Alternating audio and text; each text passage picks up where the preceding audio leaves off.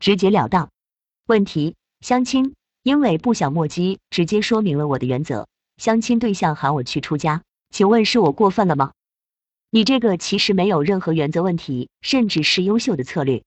使用这个策略，好处是筛选过关的对象将会相对值得做认真的投入。能认同这些条件合情合理的人是非常值得在意的人。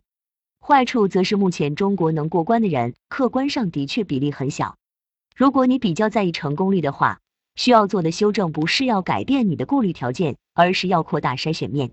大浪淘沙，沙里淘金。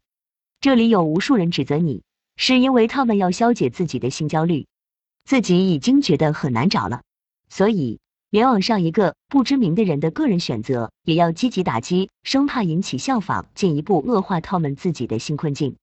他们说这些话的时候，不是在为你考虑，而是在为自己考虑，只是打着一个为你考虑的旗号。其实他们所谓之出谋划策的那个你，是他们自己悄悄偷换出来的一个恨嫁女。而你一开始就挑明了，你其实对找个人结婚这事没有什么特别强迫性的需求。在他们看来，筛选不到合适人选，你肯定是不能接受的。所以在这里劝你降低标准或者改进方式。其实这个前提是他们自己悄悄给你加上的，因为是他们自己不能接受你的地位如此不被动。如果你真的是宁缺毋滥的话，你这样做不但没有什么错误，甚至是非常正确的做法。迅速锁定一个其实过不了这些关的对象，开始投入时间和资源去专一交往，是风险极大、极其不明智的显著错误。这种做法收益之小，风险之大，远远不是很难找到合适的所能比较。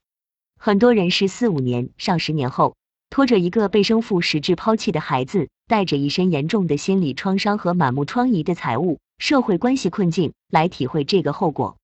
到时候，这里这些嘲弄你、批判你、鼓吹要你降低标准、手段变得温柔些的人，没有一个会出来分担你一丁点负担。